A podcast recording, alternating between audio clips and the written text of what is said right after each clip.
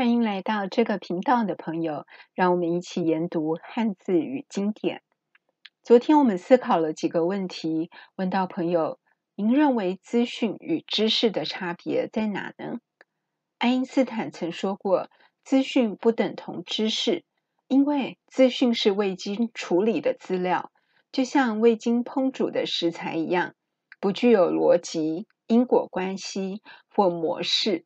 但经过学者。”借由各学科的学术方法理解、诠释资讯后，资讯能成为知识。常见的学术方法如归纳法和演绎法。相信爱因斯坦讲这句话是出于他的科学背景。爱因斯坦因为解释光电效应而得到诺贝尔奖。在当时，很多科学家做实验时也都发现了光电效应的现象。但他们只看到，却无法做出合理解释，所以对他们来说，这些就只是资讯。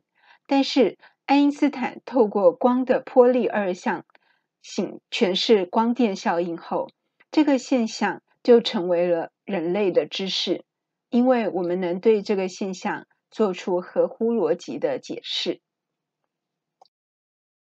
欢迎对中西经典有兴趣的朋友。一起在经典中找寻人生的答案。我们下次见。